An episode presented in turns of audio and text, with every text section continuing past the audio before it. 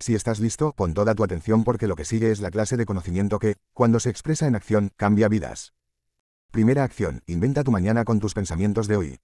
Para cambiar lo que obtienes de la vida, antes es preciso que cambies el modo en que piensas y actúas. Tratar de conseguir algo diferente y seguir haciendo lo mismo es una auténtica fantasía. No tiene sentido insistir en lo mismo con la esperanza de obtener algo distinto. Me refiero a la ley de la causa y el efecto, que afirma que detrás de cualquier efecto observable en tu vida, hay una causa que lo crea, seas consciente de ella o no.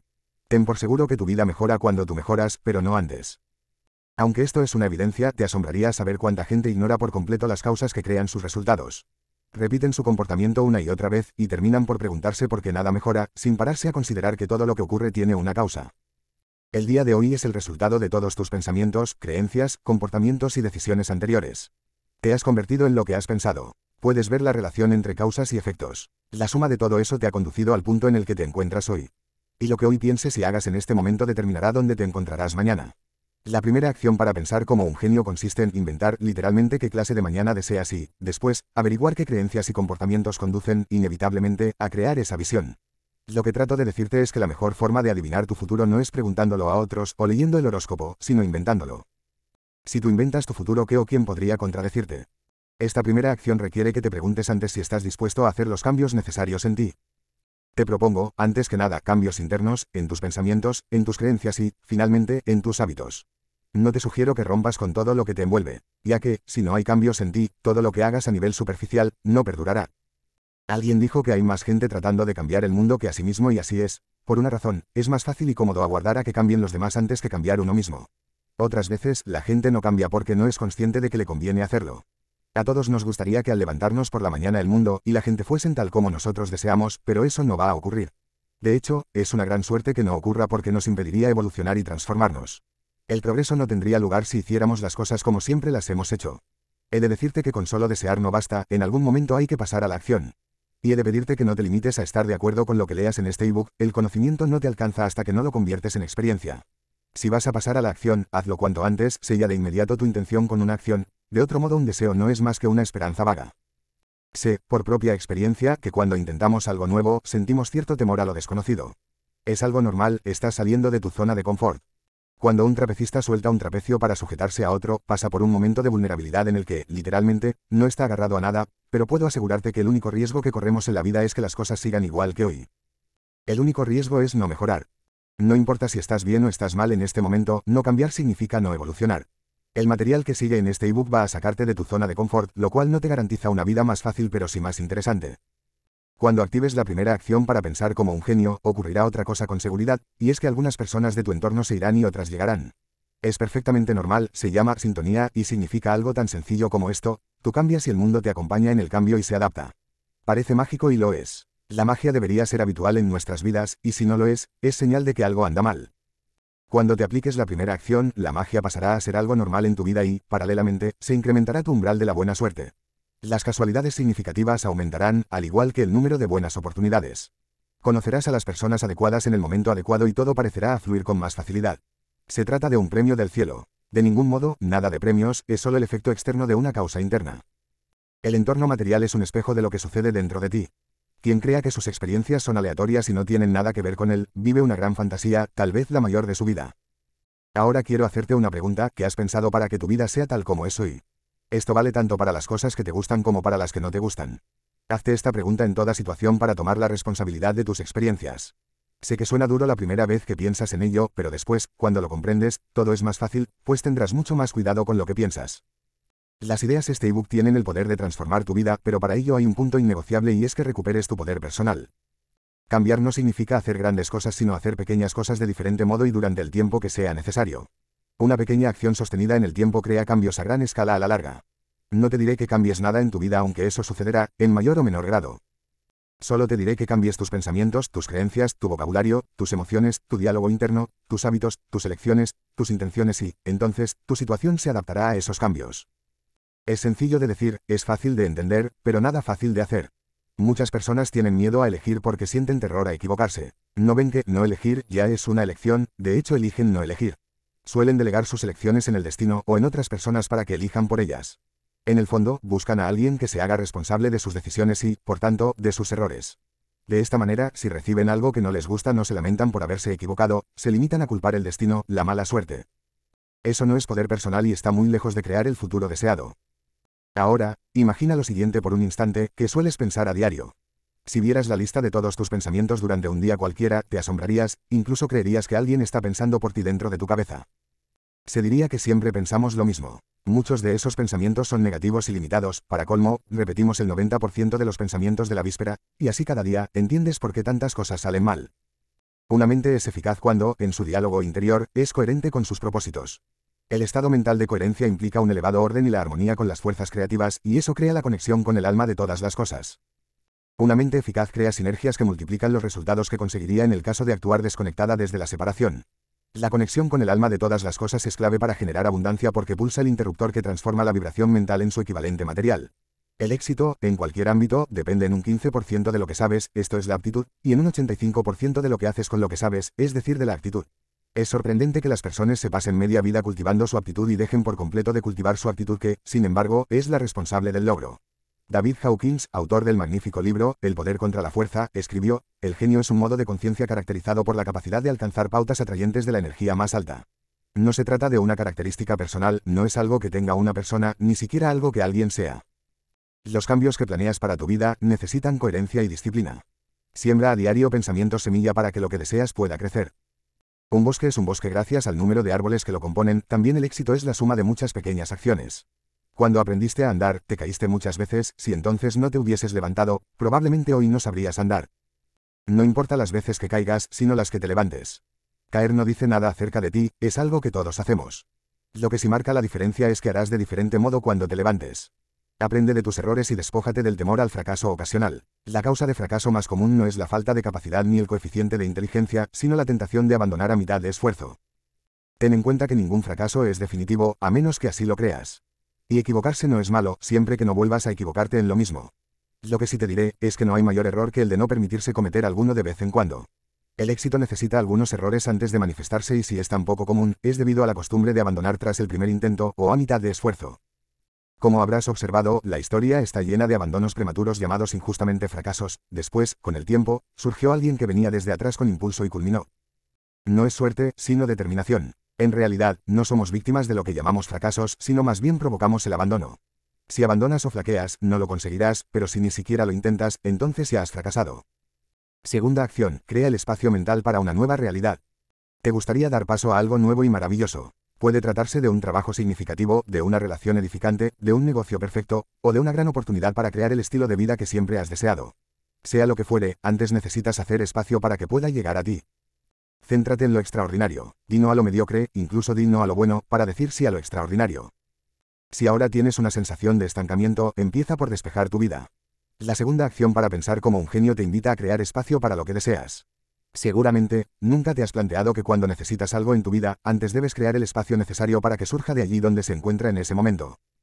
Pues bien, así es, para recibir antes hay que soltar, despejar el terreno, desprenderse de todo aquello que no se ama.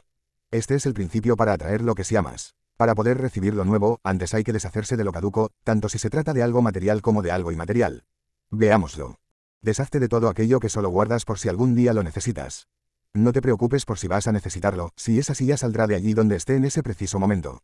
Hacer espacio es un proceso continuo que no conviene descuidar porque siempre se acumulan demasiadas cosas innecesarias. Haz un repaso cada mes y te sorprenderás de la cantidad de cosas inútiles que guardas en tu casa, en tu despacho y, en general, en tu vida. En el trabajo, aplica la técnica de tocar los papeles una sola vez, lo que significa que o bien lo resuelves, o bien lo delegas, o bien lo archivas en la papelera. Es preferible eliminar papeles antes que estresar tu mente con asuntos pendientes. Amontonarlos en tu mesa es lo mismo que decirte que no estás trabajando en ellos. Despeja tu mesa, guarda únicamente aquello en lo que estés trabajando en ese momento. Nada de acumular asuntos pendientes, papeles y más papeles en tu mesa. Lo mismo vale para los cajones. Tal como es el orden en tu lugar de trabajo estás tú. Si trabajas con un ordenador personal, aplica también un criterio de orden en tus carpetas y archivos. Elimina regularmente lo caduco y eso dejará tiempo y recursos libres para lo importante. Pronto empezará a ser preferible el espacio a los objetos. Este es un concepto muy zen. De hecho, las cosas invaden tu espacio y cuando lo reorganices, te sentirás liberado de un peso. El caos absorbe energía, recuerda que menos es más. La materia es energía solidificada, de modo que lo que eliminas no son cosas, es energía estancada, y lo que consigues es que se restablezca la circulación de energía.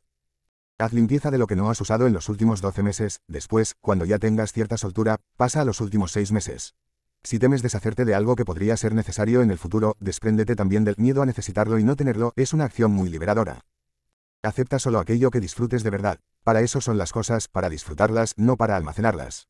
Deshazte de lo que no ames, y por supuesto, de lo que te hace sentir mal, como recuerdos dolorosos u objetos que no sabes ni siquiera por qué los guardas. Revisa habitación por habitación. Después, pasa a los armarios. Elimina la ropa que no usas y la que no te sienta bien. Los armarios suelen ser almacenes de energía solidificada que impide la llegada de lo nuevo. Pregúntate por qué guardas lo que guardas y pon tu espacio en orden. Piensa una vez más que cómo está tu espacio, está tu mente, y con ello toda tu vida. Empieza por deshacerte de cosas pequeñas y sigue con otras más importantes, tal vez el trabajo que ya no te complace, tal vez una amistad que ya no te inspira, o quizás una relación que no te satisface. Esto requiere una decisión más meditada, por supuesto, pero también significa hacer espacio en tu vida para lo realmente satisfactorio. Dino a lo malo y a lo bueno para decir sí a lo extraordinario. Pronto serás un experto en el proceso de despejar tu vida. La norma es, si no disfrutas con ello, sea lo que sea no vale la pena conservarlo. Recuperar el poder personal de decidir qué entra en tu vida, depende de ti. Tal vez esto sea nuevo, pero es el momento de una acción nueva, entre otras cosas porque ya conoces el resultado de lo que hiciste hasta el día de hoy. Despréndete de lo accesorio y pasa a lo importante. Esta es el alma de la segunda acción para pensar como un genio y crear nuevas realidades. Selecciona tus amistades, tu trabajo, tus clientes, las llamadas telefónicas que atiendes, la gente que frecuentas, los lugares que visitas, las noticias a las que prestas atención, tus lecturas, lo que bebes y comes. Mejor no frecuentes gente para matar el tiempo o para no estar solo. Es preferible dejar atrás algunas amistades con las que ya no resuenas que mantenerlas e invertir tu energía y tu tiempo en algo distinto. Seguir con las compañías de siempre implica que, a la larga, no frecuentes las personas que están aguardando para entrar en tu vida. No vayas a eventos ni frecuentes ambientes que no concuerdan con tus preferencias, recuerda que siempre puedes declinar una invitación. En definitiva, no aceptes nada por debajo de lo que consideras aceptable. Ser auténtico es un acto de honestidad contigo y con los demás. Después de soltar lo viejo y caduco, no le temas al vacío. Deseo que sepas que el universo detesta el vacío y se ocupará de llenar el espacio que has creado. Pero si mantienes tus manos cerradas, aferradas a quien sabe que no podrás recibir nada nuevo. Cuando la mente crea silencio interno, encuentra la potencialidad del campo de todas las posibilidades. Aumenta la coherencia vibracional de tu mente retirándote al silencio. Elige el momento del día y el lugar adecuados. Por supuesto, siempre que puedas, es preferible un lugar silencioso, apartado, mejor si está lejos de la ciudad y cerca de la naturaleza y del agua, ya sea el mar, un lago, un río. También es muy conveniente después de una tormenta por la clase de iones que se liberan en la atmósfera. Allí y entonces, acalla tu mente, deja pasar tus pensamientos sin aferrarte a ellos. Te puede ayudar mucho poner tu atención en tu respiración o en una cuenta numérica hacia atrás. También las músicas suaves y repetitivas son muy relajantes. Cuando te hayas deshecho del ruido interno del pensamiento y estés en tu centro, formula tu deseo, tu intención, tu sueño. Hazlo tan específicamente como te sea posible, y a la vez visualiza con máximo detalle cómo te sentirás, qué verás y qué oirás cuando sea realidad. Una vez hecho esto, vuelve al silencio de la mente y quédate ahí unos minutos. Cuando hayas terminado, da tu intención por hecha, ni por un segundo dudes de que será una realidad. Entrega el asunto a una inteligencia mayor. Tú haz tu parte y desentiéndete de la suya. Confía. Todo empieza en la confianza. He descubierto que cuanto mayor es la confianza, menor es el tiempo que tardan las cosas en suceder. Y que cuanto mayor es la desconfianza, más se detienen. La duda es resistencia interior. Si dudas, estás emitiendo una vibración mental negativa que elimina toda la fuerza creativa de tu deseo. Una duda intensa anula un deseo intenso. La confianza es la parte más importante del proceso. Por esta razón la segunda acción para pensar como un genio y crear nuevas realidades, consiste en deshacerte también de la duda. Tercera acción, cambia tu percepción para que cambie tu experiencia. La ciencia, hoy, sabe algo que te asombrará, un pensamiento, una vez ha sido pensado, existe para siempre. Ya sabemos que la energía ni se crea ni se destruye. Además, no hay ningún pensamiento neutro o sin efectos, todos crean alguna realidad a algún nivel. Así que todo pensamiento contribuye o bien a debilitarnos o bien a fortalecernos. Sabemos que repetimos el 95% de los pensamientos de la víspera y también que muchos pensamientos son estresantes y negativos. Lo peor es que se repiten a diario, durante años. ¿Te imaginas el efecto que tendrá todo esto? La mayoría de los pensamientos se formulan negativamente, es decir, no expresan lo que se quiere, sino lo que no se quiere. Por ejemplo, decir, odio mi sobrepeso, o detesto necesitar más dinero, o estoy harta de estar sola, potencian aún más la situación conflictiva. Existe una ley que dice que te abrazas a aquello en lo que pones tu tiempo y tu energía, es decir, tu atención. Es una ley muy sencilla y también muy ignorada. Conozco más personas que saben lo que no quieren que personas que sí saben lo que quieren. ¿Adivinas cuáles consiguen sus metas? Es obvio, entonces ¿cómo podemos ignorarlo? La tercera acción para pensar como un genio y crear nuevas realidades afirma que cuando cambies el modo de contemplar tu mundo, este cambiará en cierto modo. Para conseguir eso es preciso transformar el pensamiento y construirlo de una manera positiva. El subconsciente toma nota de todo lo que le dices y se pone a trabajar en ello de inmediato para ofrecerte más de eso mismo. No te quejes de lo que recibes sin antes revisar lo que emites. No importa si lo que dices es real o no lo es, porque el subconsciente no diferencia lo real de lo imaginado. El subconsciente no trabaja con palabras sino con conceptos, con imágenes, con símbolos, es decir, con el significado que hay detrás de las palabras. Paradigma es un concepto que se refiere al modo en que ves el mundo. Por ejemplo, si dices ganar dinero es muy duro, eso es un paradigma. Adivinas cómo te resultará ganar dinero. Te aseguro que las personas cuyo paradigma consiste en creer que sí es posible ganar dinero y divertirse a la vez, lo conseguimos. Todo depende de cómo contemplas el mundo porque así lo experimentarás. Según cuál sea tu paradigma, así lo experimentarás una y otra vez, y cuanto más lo experimentes, más te reafirmarás en tu creencia. Ahora, cuando los paradigmas personales cambian, tu vida, e incluso el mundo, cambian. ¿Te imaginas la revolución que significó para la humanidad pasar de concebir el planeta plano a concebirlo redondo? Con cada cambio de paradigma, lo que se sabe deja de tener validez y pasa a reaprenderse. Cada cambio de paradigma transforma literalmente la civilización. Pues bien, en lo personal ocurre algo similar, cuando una de las creencias de una persona queda superada por otra, sus posibilidades aumentan exponencialmente. Todos tenemos nuestros paradigmas privados que no son más que creencias y, como ya sabes, cualquier creencia puede cambiar y, de hecho, debería hacerlo si eso mejora tu vida. Puedes pensar que ciertas cosas son imposibles para ti solo porque nunca antes las has hecho, hasta que alguien demuestra que sí es posible, y de pronto, lo imposible se convierte en posible. Si quieres ejemplos, el mundo del deporte está lleno de ellos, por eso las marcas se baten una tras otra. Pregúntate a menudo, ¿qué es hoy imposible en mi vida que si fuera posible la cambiaría por completo? Identifica tus actuales paradigmas. Pregúntate, ¿qué creencias me detienen? ¿Y qué creencias me conducirían a lo que deseo? El modo de ver nuestros desafíos depende de la experiencia previa, pero recuerda que el mapa no es el terreno, al igual que el menú no es la comida. De igual modo, tu pasado no tiene por qué determinar tu futuro, a menos que insistas en ello. En consecuencia, no es la realidad lo que ves sino una interpretación de la misma. Ves tus paradigmas. La realidad, en singular, no tienen sentido, hay tantas realidades como modos de interpretarlas. Todos manejamos paradigmas personales. La cuestión es reconocer los paradigmas que nos detienen. ¿Cómo identificarlos? Piensa en aquellas áreas de tu vida en que sientas que estás atascado o con problemas. Es la señal de que algo anda mal, pero no ahí afuera, sino en el pensamiento. Pregúntate, ¿cuáles son mis creencias respecto a esto? Cuando un paradigma cambia, las posibilidades aumentan y se transforman para ti. Tú, como yo y como todos, percibes tu realidad a través de determinados filtros mentales. No cambies el mundo, cambia el filtro con el que lo miras. Veamos más ejemplos, si la única herramienta de que dispones es un martillo, pensarás que todo problema es un clavo para poder así usar tu magnífico martillo. Si posees una llave, pensarás que todo problema es una cerradura. Un paradigma novedoso, por ejemplo, es concebir el universo como un campo inteligente de potencialidad pura. Este paradigma resulta sumamente atractivo, pero tan solo es un modelo y su validez, como siempre dependerá de si te apoya y te conduce a conquistar tu poder personal interno. Las personas viven encerradas en sus propios paradigmas sin comprender que su realidad es solo una interpretación de la misma pero no la realidad. No ven su frente porque forma parte de su estructura. Hasta el día en que se colocan delante de un espejo, entonces su estructura se hace visible. La vida nos ofrece numerosos espejos para que podamos comprender los puntos de vista que deben ser revisados y el más eficaz es la realidad. La realidad nos sirve para ver qué hay en nuestra mente, así de claro. Nunca podrás liberarte de un contexto mental hasta que no te dé cuenta de que percibes la vida desde su óptica. Muchas personas no cambian porque no reconocen la necesidad de un cambio. Pero un día distinguen otras posibilidades y entonces algo se pone en marcha. El primer paso para abandonar una creencia limitadora es reconocerla como lo que es, una interpretación y no la única verdad. El segundo paso es observar los efectos y resultados que tal paradigma causa. Recuerda que no hay ningún pensamiento ni ninguna creencia con efectos neutros, pues todo pensamiento crea un efecto, tal vez no allí, tal vez no entonces, pero lo creará con certeza en algún tiempo y lugar. Entonces, ¿qué es verdad y qué no lo es? Puedo darte una sencilla regla, un paradigma es un contexto mental y es tanto mejor, o verdad, cuanto más poder personal te confiere. Cuanta más paz interior te aporta, mejor es. Si una creencia te apoya y te hace sentir en paz, da igual si es verdad o no porque para ti ya lo es. Y siéntete libre de abandonar esa forma de percibir tu mundo si más adelante se abre una nueva forma de percibirlo. Lo importante no son los paradigmas en sí, sino darte la libertad de cambiarlos. El nivel de comprensión humano está ascendiendo por una escalera infinita de conocimiento y lo que hoy puede parecer la cima, tal vez pronto solo sea un paso hacia algo mayor. Recuerda que nunca debes sentirte prisionero de una creencia o de un contexto mental, pues entonces no te sirves de él sino que él se sirve de ti. No olvides que un paradigma o contexto mental tiene un valor que se mide por los resultados que te ofrece, es decir, si apoya tu crecimiento y entendimiento. Un contexto es válido no porque constituya un modelo de creencias atractivo y original, sino porque te hace sentir mejor. Cuando conviene cambiar a un nuevo paradigma. Cuando estás abierto a asimilar la nueva información que llega a ti, antes de eso ni siquiera la ves. No estás receptivo y no importa lo que se ponga delante de ti, pues no sientes la necesidad de cambio, y de hecho, tampoco crees que sea posible.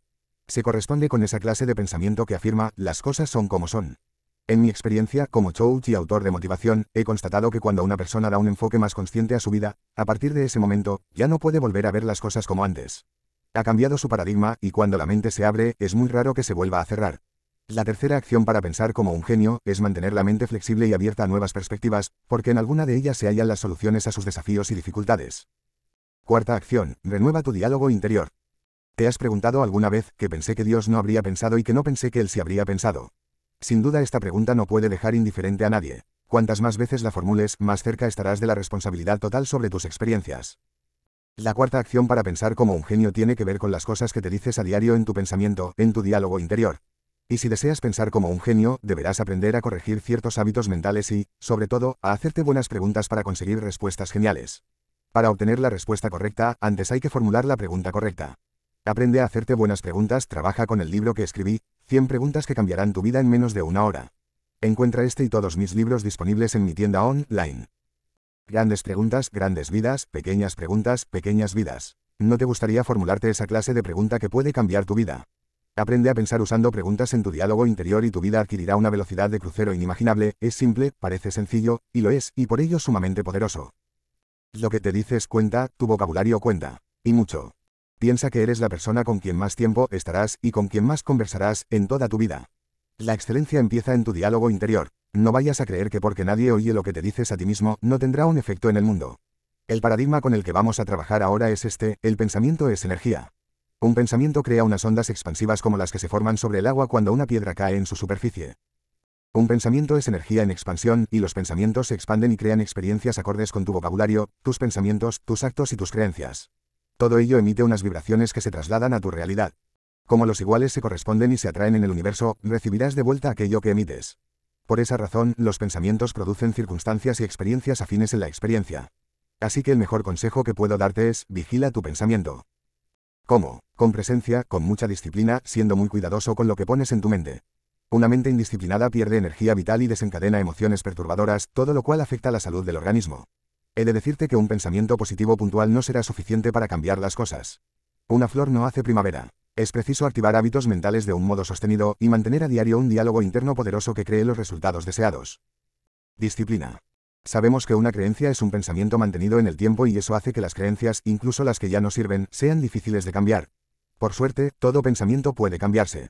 Vivimos unos momentos en los que, cada vez más, nuestro siguiente pensamiento tarda menos en hacerse realidad. Es un privilegio estar ahora aquí en el planeta, en un momento en el que la humanidad está haciendo circular más energía en seis meses que antes en años.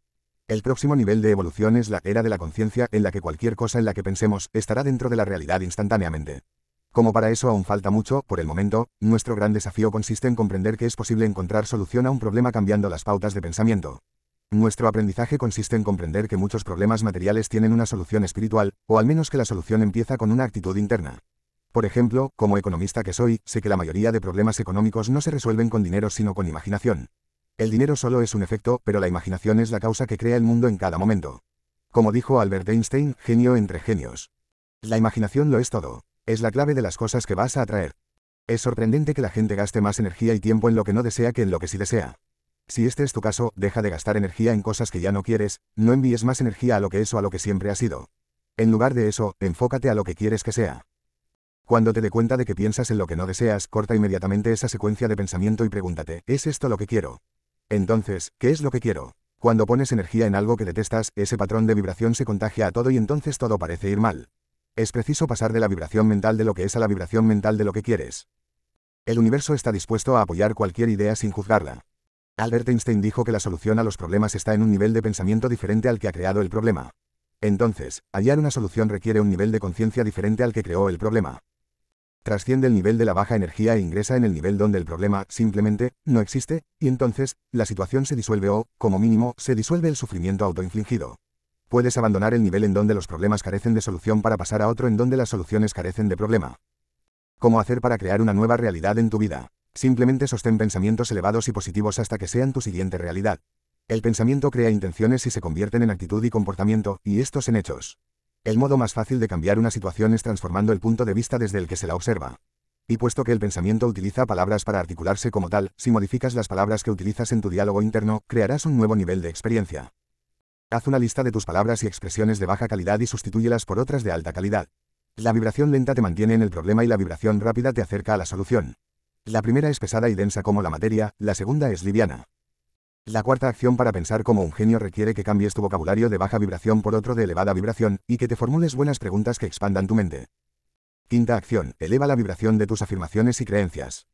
Afirmar significa hacer firme una decisión o un propósito. Es una auténtica declaración de intenciones, un decreto verbalizado. De hecho, hacer afirmaciones no es algo nuevo, pues todos las hacemos sin darnos cuenta.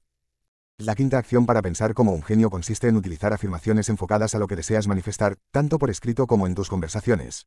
Impregna todos tus pensamientos con buenas vibraciones. Comprobarás que la utilidad de las afirmaciones está en que sustituyen viejas creencias no deseadas por otras deseadas. Tus viejas creencias, que fueron codificadas lingüísticamente, ahora se pueden descodificar también lingüísticamente.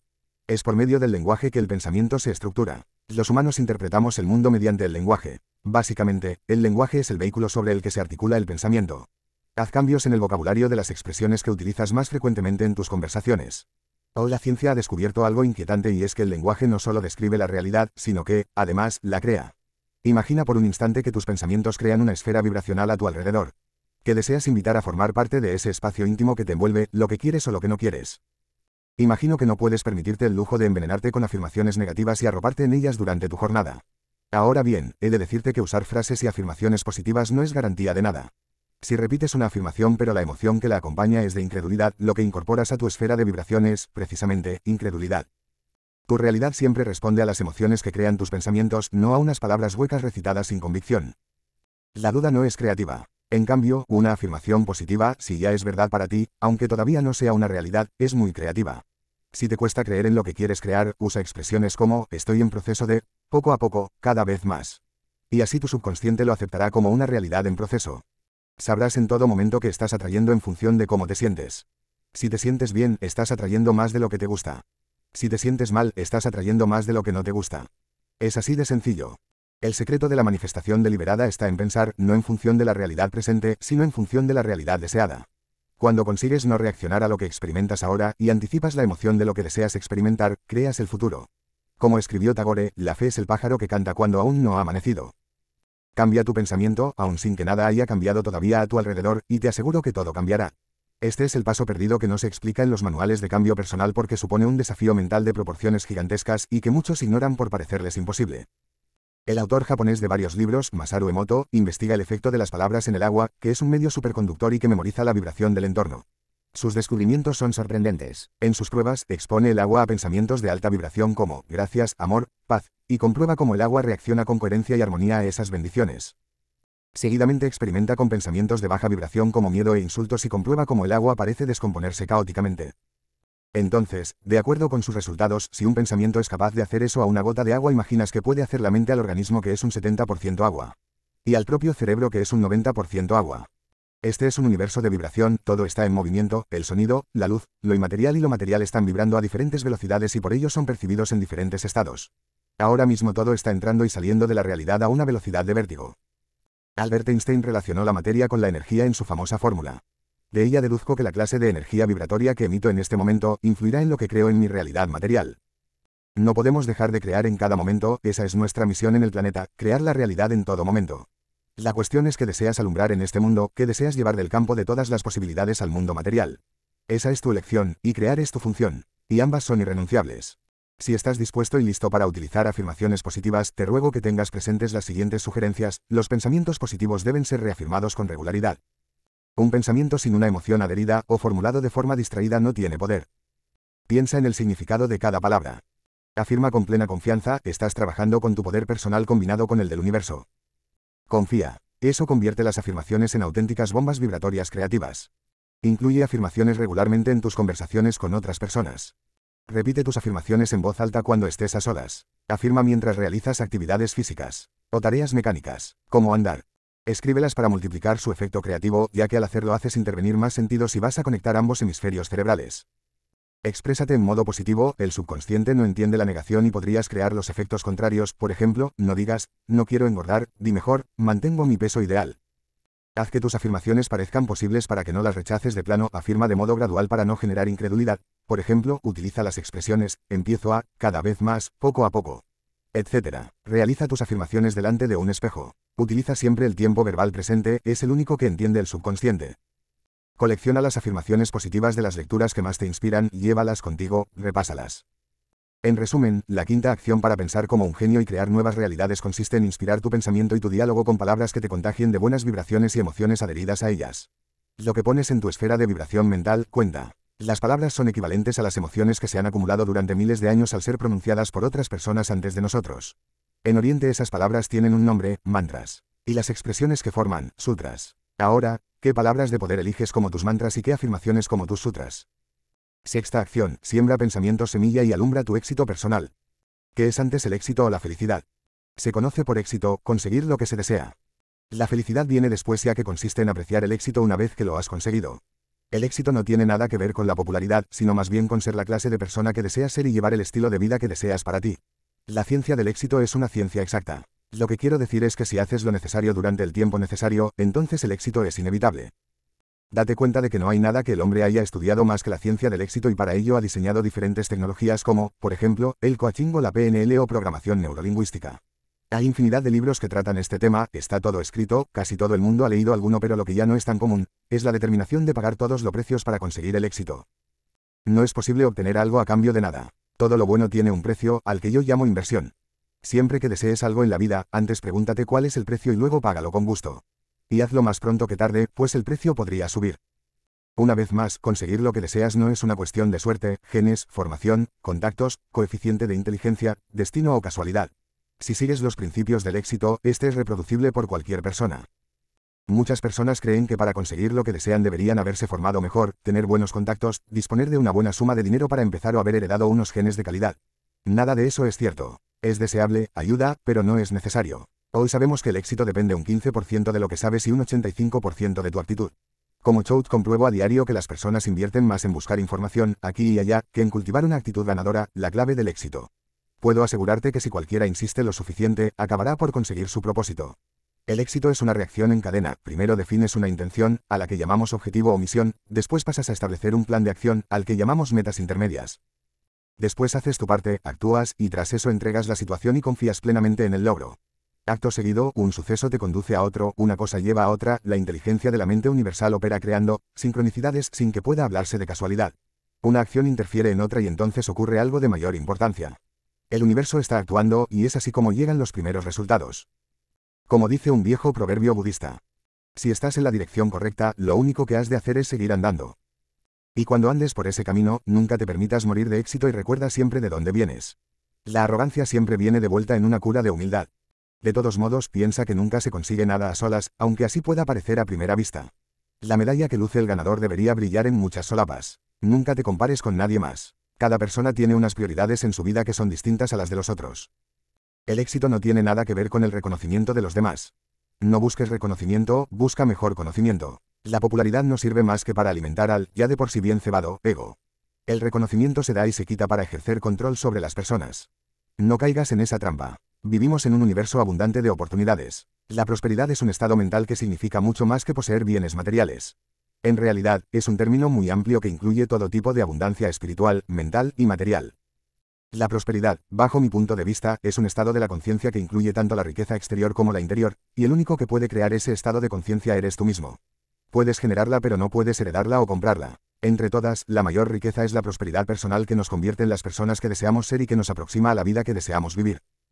No sé cuál es tu sueño pero lo adivino y podría resumirlo, sin temor a equivocarme, deseas más calidad de vida. La palabra prosperidad es un comodín que comprende, entre otras cosas, la salud, el trabajo, el amor, la emoción, la energía, el conocimiento, el tiempo libre, la amistad, la alegría, las relaciones, el bienestar, el entusiasmo, el dinero, la creatividad, la sabiduría, el buen humor, la gratitud. La lista es muy larga. Me gusta hablar de la prosperidad como la capacidad de manifestar sin límite, es decir, el don de llevar los deseos del mundo interior al mundo exterior. Siempre pienso que la creación busca al creador, el cuadro busca al pintor, la novela al novelista, la canción al cantante, el hijo a los padres y el amor a los amantes. Cualquier sueño que se pueda soñar ya existe como posibilidad en el campo infinito de todas las posibilidades, y desea ser una realidad manifiesta y descender al mundo de la forma. El objetivo de cualquier sueño es bendecir la vida de quien se atrevió a vivir por ese sueño y bendecir también a todas las personas que lo comparten. Por todo ello, me gusta utilizar términos como atraer, manifestar, co-crear. Aquello que ya existe en el estado de crisálida. Expresando este pensamiento en una metáfora, el universo es abundante en sueños, oruga, que aguardan convertirse en realidades, mariposa. Existen dos modos de conseguir lo que deseas, ir tras un objetivo o atraerlo hacia ti. Son dos actitudes muy diferentes. No basta con desear que algo ocurra, es necesario combinar sabiamente ambas fuerzas, la acción y la atracción. ¿Cuándo hacer una cosa y cuándo la otra? Esa es una pregunta que tiene muchas respuestas y a la que tú mismo deberás responder. Algunas personas le dan distintos nombres a la manifestación, azar, casualidad, suerte, fortuna, karma, destino, pero el universo premia la determinación y no las excusas. Y todas esas palabras son solo excusas para justificar el hecho de no pasar a la acción, tanto interna como externa. Te sugiero abandonar cuanto antes todas las dudas y limitaciones. La duda resta. Cuando dudes, recuerda que la inteligencia universal tiene todas las respuestas a tus preguntas. Encuéntralas. No pretendas saber cómo serán todas las cosas antes de empezar, como escribió el Dr. Wayne Dyer. Tu tarea no es decir, cómo, sino decir, sí. La incertidumbre es muy creativa, la seguridad no lo es. Después, durante el proceso creativo, observa atento y comprobarás cómo los recursos, el cómo, aparecen y se despliegan ante ti para colaborar en tu plan creativo. Sincronicidad significa, ni más ni menos, casualidades con un significado profundo y en un momento de cambio personal. No pienses en tu manifestación como en un favor especial del cielo. La vida no tiene predilectos, nadie tiene o deja de tener más mérito. Recuerda siempre que la manifestación es un regalo, un logro al nivel de la conciencia. Es el resultado de tu transformación personal. La sexta acción para pensar como un genio y crear nuevas realidades se resumen en cultivar las actitudes que atraen la colaboración de la inteligencia creativa del universo. Séptima acción, imagina la clase de vida que deseas para ti ahora. La séptima acción para pensar como un genio y crear nuevas realidades consiste en visualizar tu vida ideal para este año, el próximo y más allá. Créeme cuando te digo que muy pocas personas se preguntan dónde desean estar en los próximos cinco años. Es curioso ver cómo la mayoría no dispone de ningún plan, ni a medio ni a largo plazo. Carecen de dirección y estrategia, y en consecuencia, muchas vidas van a la deriva, hacia donde el viento del momento les lleva. Un viaje a la luna no se improvisa, necesita un plan de vuelo detallado, un gran edificio no se improvisa, necesita un proyecto detallado. Entonces, ¿por qué tantas vidas carecen de una visión y una misión que las enfoque en lo que de verdad cuenta? ¿Qué hay más importante que la vida de una persona? Una vez más, la imaginación es la materia prima de las vidas realizadas. La imaginación es mucho más interesante que la experiencia. La experiencia está siempre limitada pero la imaginación no conoce límites. Todas las empresas prefieren contratar personas creativas que personas con experiencia. ¿Por qué? Porque el mundo cambia tan deprisa que la experiencia no sirve de gran cosa ya que las situaciones que se plantean no tienen equivalente en el pasado. Lo que necesitan es imaginación para afrontarlas. Tu vida no es una empresa, pero sí es un proyecto grandioso y si deseas crear en tu vida algo que nunca antes has experimentado, no podrás recordarlo, tendrás que inventarlo. Como conozco el ámbito de la empresa porque trabajé para multinacionales durante 20 años, te diré que la única garantía que tiene una persona en su empleo es su creatividad. Cuanto más creativa sea, mejor pagada estará. Y cuantos más problemas resuelva, más valiosa se vuelve para la compañía. Las empresas pagan a sus empleados para que solucionen los problemas, no para que los esquiven. Si no hubiera problemas que solucionar, no necesitarían contratar a nadie. Así de claro. ¿Cuál es tu sueño? Si puedes imaginarlo, puedes crearlo sin ninguna duda. Bajo mi punto de vista, la mente más imaginativa de la Tierra, a escala cósmica, debe resultar tremendamente insulsa y predecible. Usamos el cerebro a muy pequeña escala, tal vez menos del 1% de su capacidad potencial, así que cualquier cosa que la mente humana pueda imaginar, por grandiosa que parezca, sigue siendo muy poca cosa. Adelante entonces, cualquiera que sea el sueño que imaginaste, estoy convencido de que no debe de ser muy complejo conseguirlo. Usa tu imaginación, es la herramienta de las mentes geniales. Imagina la clase de persona en que precisas convertirte para conseguir tus sueños y luego procede. ¿Qué clase de personas consiguen lo que quiero? ¿Cómo piensan y actúan? Imagina después qué aspecto tendría tu vida ideal, podrías describirla sobre el papel por escrito. A mí me encanta imaginar dos o tres cosas imposibles antes de desayunar, y ponerme a trabajar en ellas cuando llego temprano a mi despacho. Y algunos días, imagino dos o tres más, antes de acostarme. He escrito más extensamente sobre esta acción en mi libro, El Código de la Manifestación, Ediciones Obelisco. Es un material basado en la obra de Neville Goddard y la Ley de la Asunción. Básicamente te dicen que te conviertas en lo deseado, por anticipado, sintiendo emocionalmente el resultado antes que se produzca en la forma. Esa actitud de asumir el logro hará que el logro no pueda no ocurrir. Vive desde el deseo cumplido y se cumplirá. Resumen a las siete acciones. Voy a resumir lo que has aprendido hasta ahora en Piensa y sé un genio. Ten en cuenta siempre estas ideas, pero no hace falta que pienses constantemente en ellas, por el momento, basta con aceptarlas y dejar que te acompañen. Son pensamientos semilla que brotarán en su momento. Recuerda que, la prosperidad es un estado mental que incluye toda clase de abundancia mental y material. Tu vida actual es un reflejo de lo que has elegido antes de este momento. El presente es la fotocopia de tus pensamientos anteriores. Si haces trabajar tu subconsciente con afirmaciones y decretos internos, multiplicarás tus posibilidades. La confianza es el factor mágico que te abrirá a los milagros. Agradece tus errores porque fueron necesarios para tu aprendizaje. Agradece cualquier cosa que ames. La única escasez real es la escasez de amor. Puedes pedirlo todo pero nunca exigir nada. Siempre se puede ganar sin que nadie tenga, por ello, que perder. La fe y la confianza son amor en acción. La duda resta posibilidades y oportunidades. Siempre puedes elegir cómo te sientes a cada momento, al margen de lo que ocurra. Las afirmaciones son la herramienta más poderosa para cooperar con la inteligencia del universo.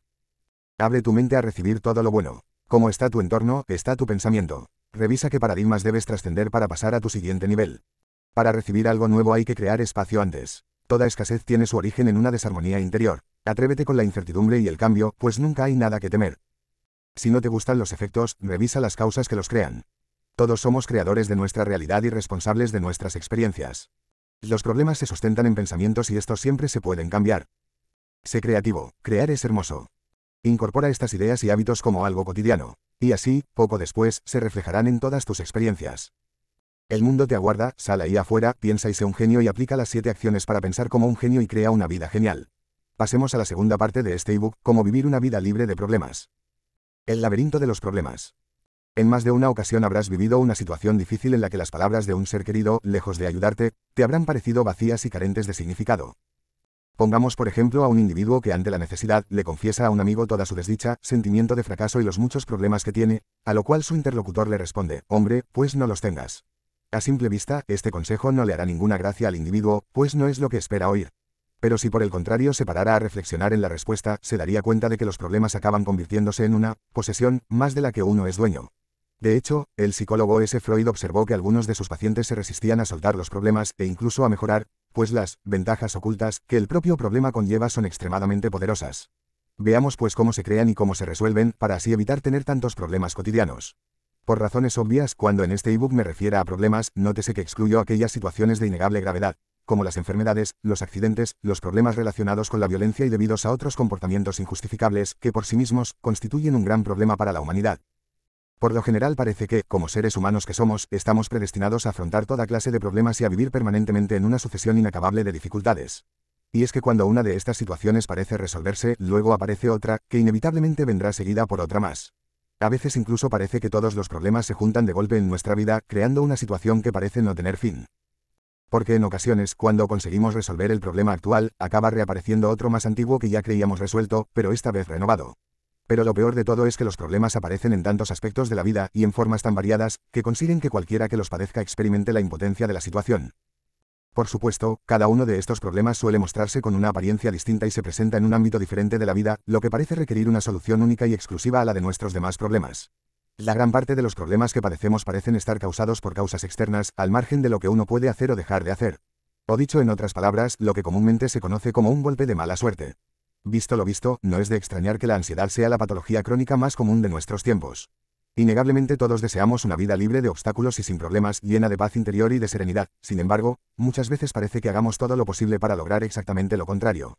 ¿Cuántas veces nos hemos descubierto haciendo, de manera inconsciente, por supuesto, exactamente todo lo contrario a lo que deberíamos hacer para ser un poco más felices? Pero, ¿y si en realidad estamos utilizando la palabra problema con excesiva facilidad? ¿Y si estamos confundiendo los hechos, realidades y otros sucesos naturales con los verdaderos problemas? Pongamos algún ejemplo, el hecho de que llueva es un problema, hacerse mayor es un problema, la vida en sí es un problema. Como habrás comprobado, el uso y abuso de esta palabra puede confundirnos entre lo que realmente es y la valoración subjetiva que le damos. Es bien cierto aquel aforismo de que aquello que se considera un problema terminará siéndolo, así que por esta misma regla de tres, si no lo consideramos como tal, nunca lo será. La creatividad e inventiva humana para crear problemas de la nada es infinita.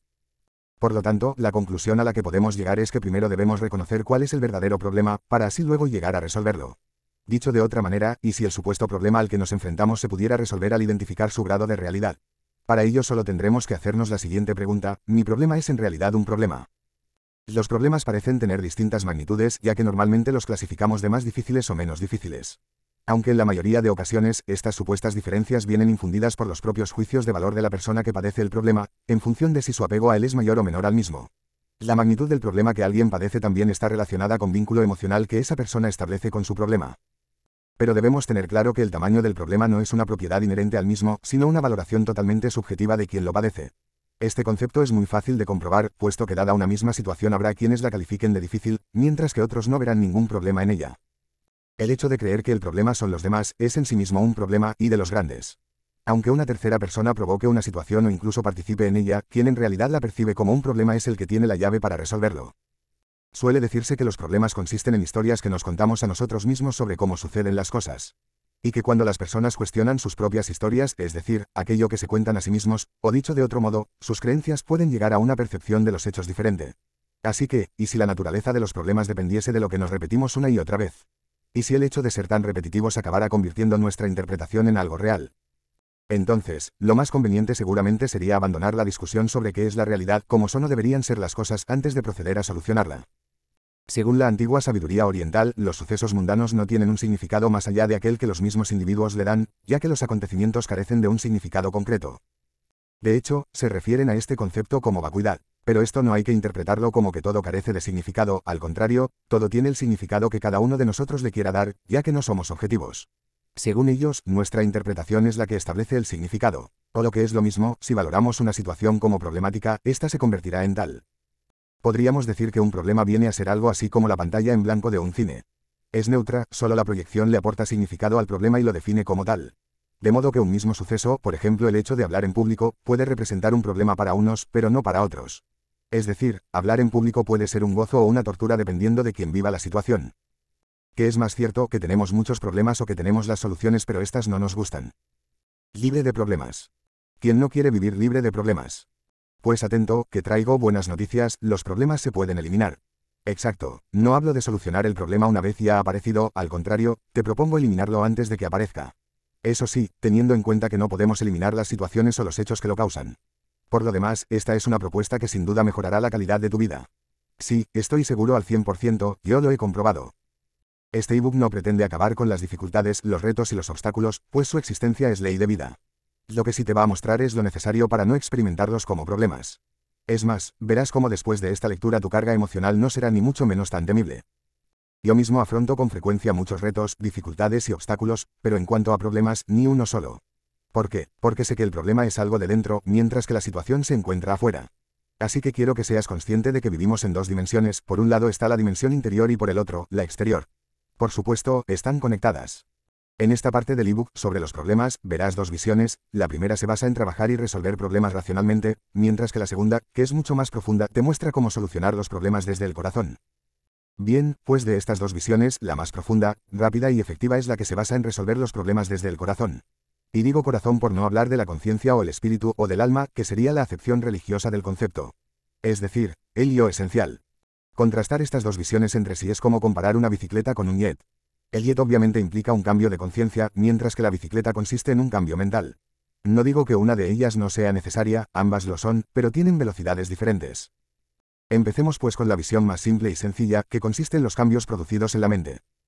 Dicho así tal vez te suene elemental, pero obviamente no es poca cosa. Lo que sobre todo quiero que entiendas es que trabajaremos siempre desde un enfoque orientado a la solución y no al problema. Vamos allá. ¿Cómo resolver los problemas definitivamente? Como dijo Einstein, ningún problema se puede resolver desde dentro del mismo conflicto. Una vez dentro de la lucha o el conflicto, es muy difícil dar con las soluciones adecuadas, ya que la densidad de las emociones nos impide ver con claridad las ideas. Igual que hacen los científicos, lo innovador consiste en buscar una solución a otro nivel de pensamiento, uno en el que el problema se resuelve. A veces incluso sucede que a ese nuevo nivel de pensamiento, el problema ni siquiera existe. O dicho de, de otro modo, el problema se ha resuelto definitivamente.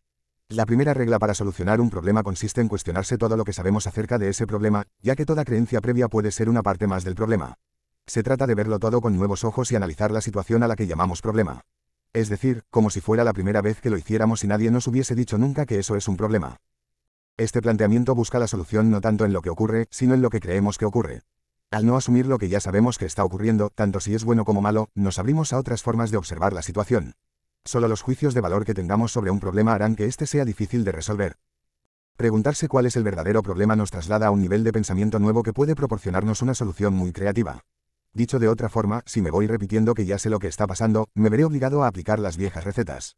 Pero si lo que busco una solución definitiva, tal vez debería preguntarme sobre cuál es el verdadero problema, o sobre qué cambio necesito realizar para que esto no se convierta nunca más en un problema. No es posible escapar de los problemas, a menos que se examine y cuestione el sistema de pensamiento que los mantiene activos, ya que el hecho de no examinarlos nunca es un modo de protegerlos y mantenerlos sin solución. Otro camino hacia la salida del laberinto de los problemas consiste en la cesación de lo que ese Freud llamó resistencia. Existe una parte inconsciente en nosotros que se identifica con nuestras vivencias, aunque éstas sean dolorosas. A esa parte se la conoce como ego. Estas experiencias personales le aportan identidad al ego, que es un constructo mental sobre lo que creemos que es, nuestras experiencias pasadas. Fue entonces cuando el gran psicólogo austríaco se dio cuenta de que, a pesar de su trabajo, sus pacientes no mejoraban. Por eso bautizó al deseo oculto de no mejorar de sus pacientes como resistencia. Luego entendió que el ego reacciona con la resistencia debido al miedo a perder esa identidad forjada, aunque esté marcada por el sufrimiento. Lo que sí es seguro es que el mero entendimiento intelectual del problema y de sus causas no es razón suficiente para llegar a resolverlo. Además es necesario descubrir dónde está la resistencia para poder solucionarlo, o como comúnmente se dice, para soltar por fin el problema. Vale la pena rememorar aquel viejo adagio que dice, no hay problemas, solo hay soluciones que no gustan, una gran verdad. Permíteme mencionar a un admirado autor, Andrew Matthews, en su obra, Sigue los dictados de tu corazón. En ella dice, el mundo es un espejo, lo que sientes por dentro te contempla desde fuera. Y por eso no puedes mejorar tú al trabajar sobre los aspectos exteriores. Si la gente de la calle te parece hostil, el cambiar de calle no resuelve nada. Si no se te respeta debidamente en tu trabajo, el cambiar de empleo tampoco es la solución. Muchos lo hemos aprendido al revés, si no te gusta tu empleo, búscate otro, nos han dicho. Si no te gusta tu esposo, cambia de esposo. A veces, cambiar de empleo o de pareja es oportuno, pero si no cambias tú también, cuando vuelvas a empezar probablemente será lo mismo. El cambio no está en el problema sino en quién tiene el problema. Las cinco reglas para resolver cualquier problema. La primera regla para la resolución de cualquier problema reza que cuando estés dentro de un agujero, dejes de cavar. Es decir, cuando te encuentres en el fondo de un agujero, por favor deja de cavar y evita que el agujero se haga cada vez más grande. Traducido al lenguaje de los problemas significa que cuando estés en medio de un problema, no formes parte de él, no hagas que el problema crezca. Se parte de la solución. Hago hincapié en ello porque muchas personas nutren y agravan su problema esperando que alguien se lo resuelva, en cuanto a lo primero que deberían hacer es dejar de magnificar la situación, el problema, la emoción, las consecuencias, las causas. La segunda regla que he aprendido en esto de resolver problemas afirma que cuando lo que haces no funciona, haz otra cosa. Uno de los principios básicos del coaching es que cuando lo que estás haciendo no da el resultado que esperas, es hora de probar otra cosa. Podríamos incluso probar cosas que ya te hayan funcionado antes, para ello basta con analizar aquello que sí funcionó y entender qué es lo que fue bien en aquel momento. Eso sí, dejemos de hacerlo de siempre y probemos con otra cosa, lo que sea. La tercera regla dicta que las personas comen de sus creencias durante años. Es decir, una persona crea su propia creencia y luego come de ella durante años y más años, incluso puede que durante toda su vida. Es decir, que cuando tus creencias dejen de ayudarte, será mejor que cambies de creencias. O dicho de otra forma, cuando el menú ya no te siente bien, cambia la dieta. Cambia la dieta de aquello que estás comiendo, ya que ahora no te sienta bien. ¿Cuál es la mejor medicina? Un cambio en la alimentación. Entonces, ¿cuál es la mejor solución a un problema? Un cambio en la mentalidad. Como decía antes, las personas tendemos a comer de nuestras creencias durante años, aunque ya no nos funcionen. Incluso puede darse un punto en el que nuestras creencias intenten comérsenos. La cuarta regla consiste en que cuando tengas un problema te dediques a buscarle una solución, no su explicación. La psicoterapia, por ejemplo, se basa en buscar explicaciones que se remontan al pasado, a la niñez, a los traumas inconscientes. Pero en realidad, lo importante no es conocer de dónde vienen, sino saber a dónde nos llevan.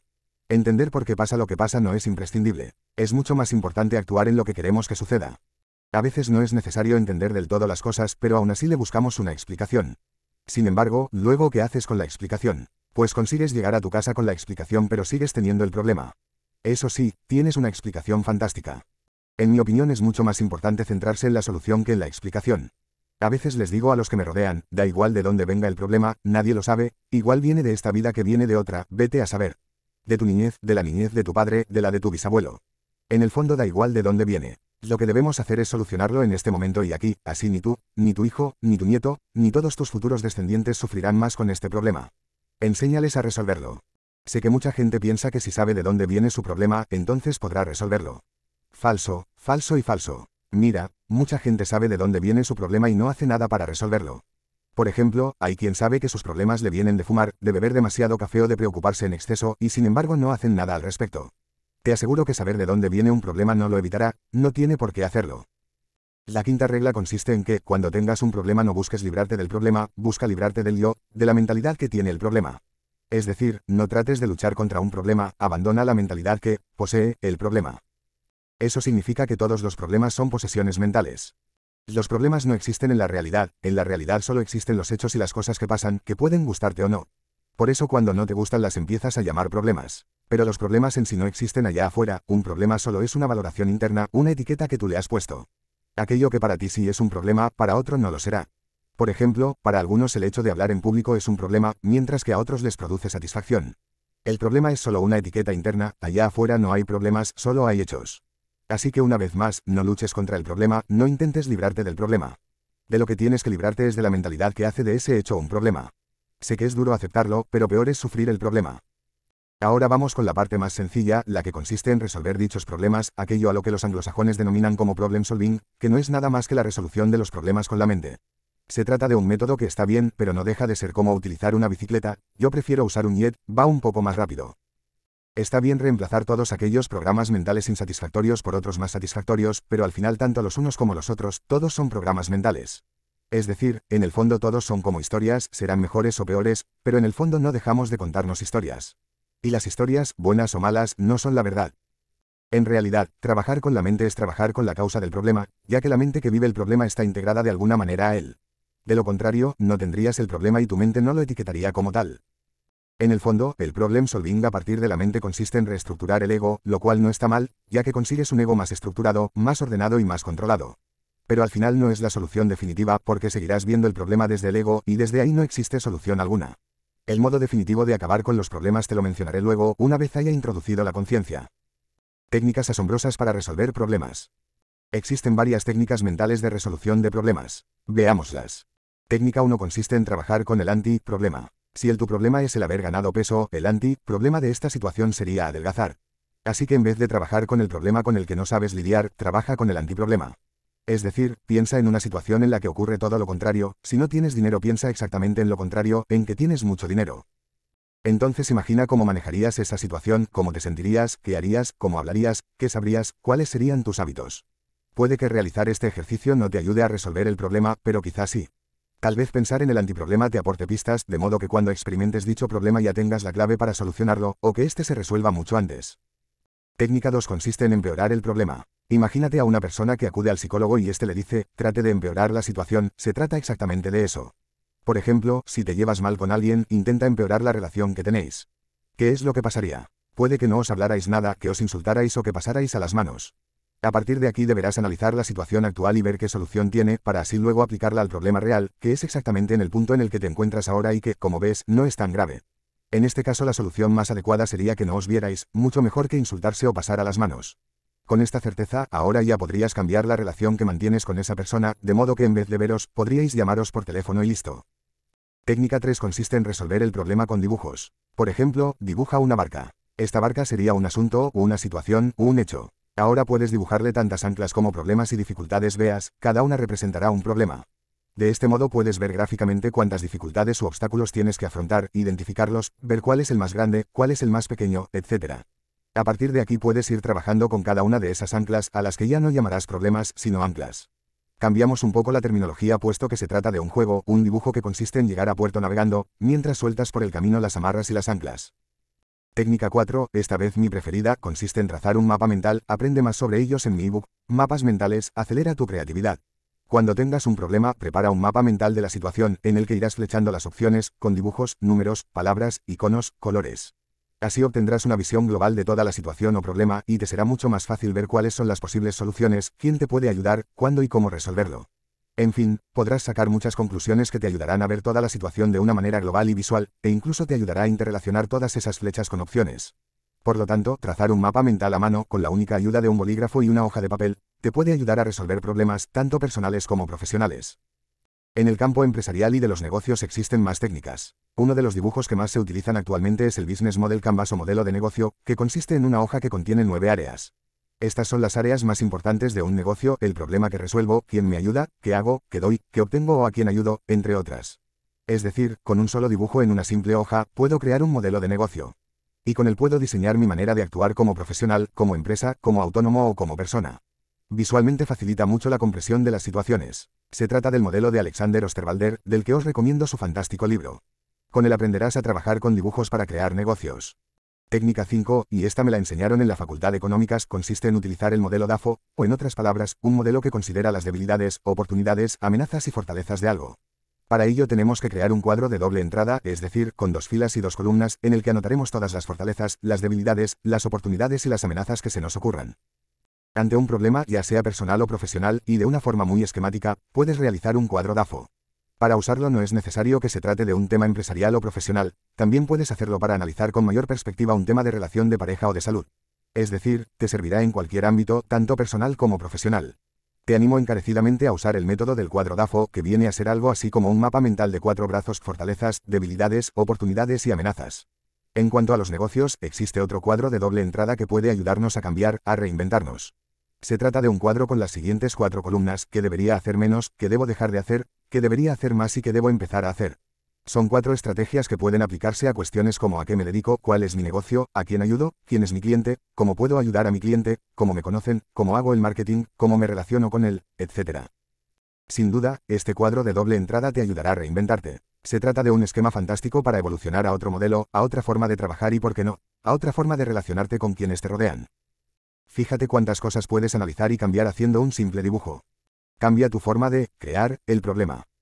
Una de las cosas más útiles que podemos hacer es cambiar la forma que tenemos de crear el problema. De este modo, una vez haya surgido conseguiremos mitigar sus efectos. Te recuerdo que allá afuera no hay problemas, solo existen hechos y situaciones sin ningún significado más que el que cada uno le da. Cuando alguien se muere, el hecho en sí no es un problema, al contrario, se trata de una fatalidad. En este caso no hay nada que resolver, es una situación con punto y final. Considéralo una fatalidad, una desgracia, lo que quieras. Pero sé consciente de que el problema se lo crea uno mismo en su mente. Lo primero que debemos tener claro es que podemos cambiar la forma que tenemos de crear el problema, para así dejar de crear y alimentarlo. Se trata de un método que sin duda nos va a ayudar a aceptar las situaciones tal y como son, sin resignación pero con comprensión. Porque hasta que no se acepta un problema, no podemos resolverlo. Negar un problema es algo desastroso, igual que ignorarlo por miedo a afrontarlo, porque mientras lo estamos negando, no buscamos ninguna solución, ya que nuestra cabeza afirma que no hay ningún problema. A veces, el hecho de aceptarlo nos puede ayudar a encontrar la solución. Y como decía antes, imaginar cómo empeoraría la situación, también nos ayuda. No digo que la empeores en la realidad, solo tienes que imaginar cómo sería si todo fuera peor para darte cuenta de lo que no debes hacer. En su lugar haz todo lo contrario a lo que la empeora y la situación mejorará. En ocasiones solo se trata de dejar de intentar arreglar el problema porque tal vez esa situación no necesita ningún arreglo o de hecho, no puede ser arreglada. La mayoría de las veces lo que realmente tenemos que arreglar es a nosotros mismos, ahí radica el problema. También podemos relacionar dicha situación problemática con algo desagradable que nos ayude a anular el problema y lo minimice. Por ejemplo, si mi problema consiste en que no paro de tomar cerveza mientras veo la tele, me tomaré esa cerveza, pero con una condición, cada vez que quiera tomarme otra cerveza haré algo a cambio, en este caso me obligaré a dar dos vueltas a la manzana. Es decir, por cada cerveza que me tome, primero daré dos vueltas andando. De este modo, si decido ver la televisión, acabaré no tomándome la cerveza, ya que en este caso prefiero ver la televisión tranquilamente que tener que estar dando vueltas a la manzana. Otro ejemplo válido es que, por cada cigarrillo que me fume, tendré que pasar una hora en el gimnasio. Es decir, por cada cigarrillo que decida fumarme, haré una hora de gimnasio. Y claro, como se trata de una condición tan desagradable, al final mi problema dejará de serlo, hasta el punto de abandonar el hábito, ya que me estoy creando otro problema mayor y más problemático que el propio problema principal. Aunque te parezcan propuestas ingenuas, te aseguro que les han funcionado a muchas personas, de modo que podría contarte ejemplos reales de personas a las que esta estrategia les ha dado resultados. Se trata de realizar acciones parecidas a las de la terapia breve y a otras formas de psicoterapia más innovadoras, como el problem solving. Así que si tengo un problema, lo primero que debo hacer consiste en buscar soluciones de otra persona que ya lo haya experimentado ese problema. Seguro que alguien ha tenido el mismo problema que yo, no soy el único. Por ejemplo, si no puedo editar un libro, seguramente no seré el primer autor que ha experimentado el problema. Así que puedo optar por preguntarle a otro qué hizo para conseguirlo. De este modo consigo averiguar qué soluciones le dieron a mi problema a otras personas. Otra cosa que puedes hacer consiste en importar soluciones de otras situaciones problemáticas que ya hayas vivido. Seguro que en otras situaciones difíciles de tu vida nuestras actitudes o comportamientos que te pueden ayudar en esta situación o problema en concreto. Es decir, se trata de relacionar distintos ámbitos de tu vida y por ejemplo pasar del profesional al personal o del personal al profesional. Realmente se trata de algo que te puede ayudar. Luego también puedes importar acciones hacia algunas situaciones en las que el problema no se reproduzca. Es decir, situaciones en las que no se dé el problema. De este modo puedes preguntarte sobre cómo era todo cuando todavía no tenías este problema, cuál era la diferencia entre lo que hacía y lo que no hacía o cómo era mi vida en aquel momento. Entonces seguramente se te ocurrirán patrones que te ayudarán a solucionar tu problema. Otra cosa fundamental que puedes hacer es reconocer el problema, puesto que al hacerlo estás alcanzando el principio de la solución. Es decir, todo problema tiene por lo menos una solución, la solución y el problema van siempre de la mano. Así que cuando tengas un problema, relájate sabiendo que su solución ronda muy cerca. Como decía, lo que nunca hay que hacer es negar la existencia del problema, huir, ignorarlo, esconderlo o juzgarlo, ya que al final todo esto lo perpetúa. Es decir, ya puedes pasarte toda la vida asistiendo a sesiones de psicoterapia e incluso llevar más de 30 años en terapia, que no llegarás a ninguna parte dado que tu problema seguirá allí. Lo que no podemos resolver es aquello que negamos. De hecho, los psicólogos tienen un término específico para este concepto, es lo que está a la sombra o lo que está en el inconsciente. Así que como no puedes verlo, ¿cómo puedes llegar a resolverlo? Los problemas no son nada más que historias no contrastadas, historias que directamente no te cuestionas. Todos sin excepción nos contamos historias que muchas veces ni siquiera son verdad. Y aunque no lo creas, tú también te cuentas historias sobre ti, sobre el mundo y sobre los demás.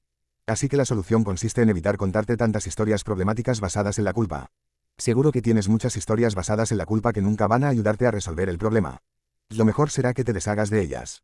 No busques culpables, busca soluciones. Muchas historias son de imposibilidad, de poca confianza en uno mismo o de dificultades, nada de eso te hará ningún bien ni te va a ayudar. Así que no te conformes repitiéndote tus historias de imposibilidad, busca soluciones. Tampoco te cuentes historias sobre las que no eres responsable. Ya sabes, con afirmaciones tipo son mis genes, no soy inteligente, esto es por culpa de mis padres, como no fui a la universidad, es que hay que ver la infancia que he tenido, con el gobierno que tenemos, todo es culpa de la crisis, etc. Al final la culpa acaba siendo de todos menos de quien vive el problema. Pero sobre todo, deja de buscar a gente que tenga el mismo problema que tú.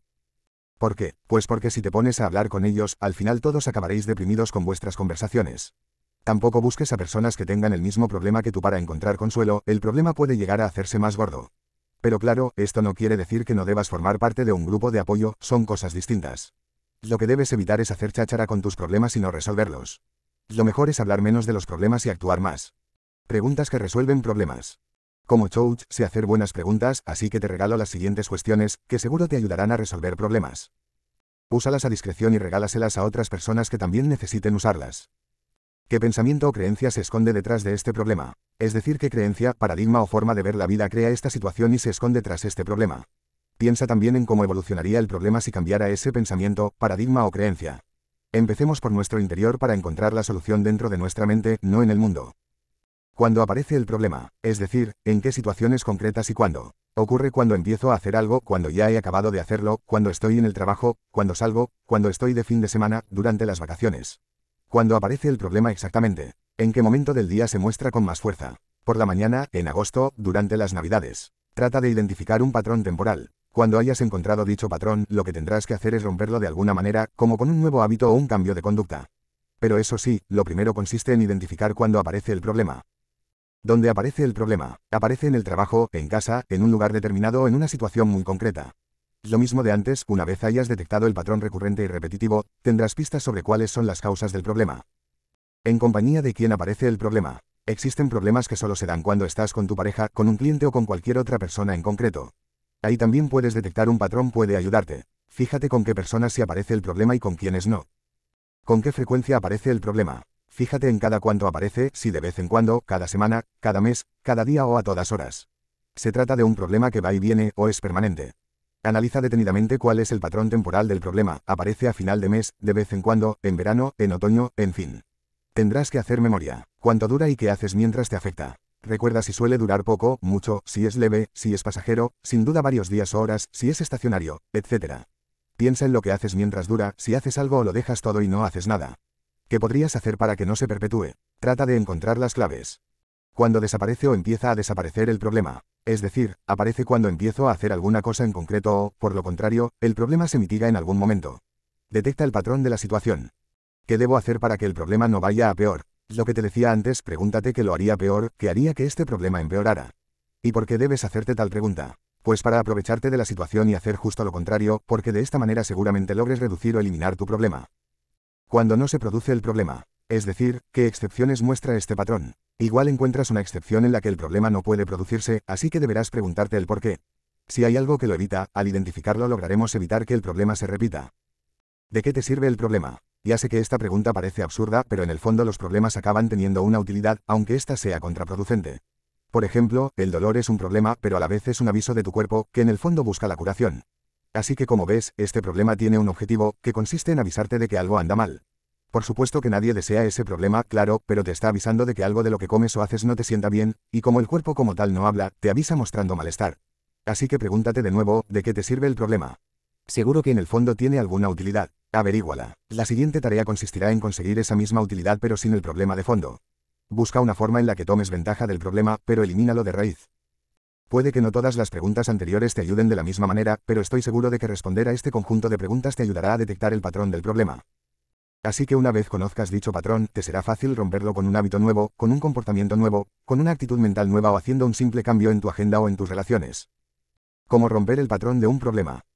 Ahora ya tienes la clave, el patrón del problema, el factor recurrente, el denominador común. Entonces, lo que debes hacer es romperlo. Rompe este patrón con un hábito, una actitud o un comportamiento nuevo. Así que ahora sí, como ya lo has detectado, te voy a enseñar varias formas de romper ese patrón recurrente.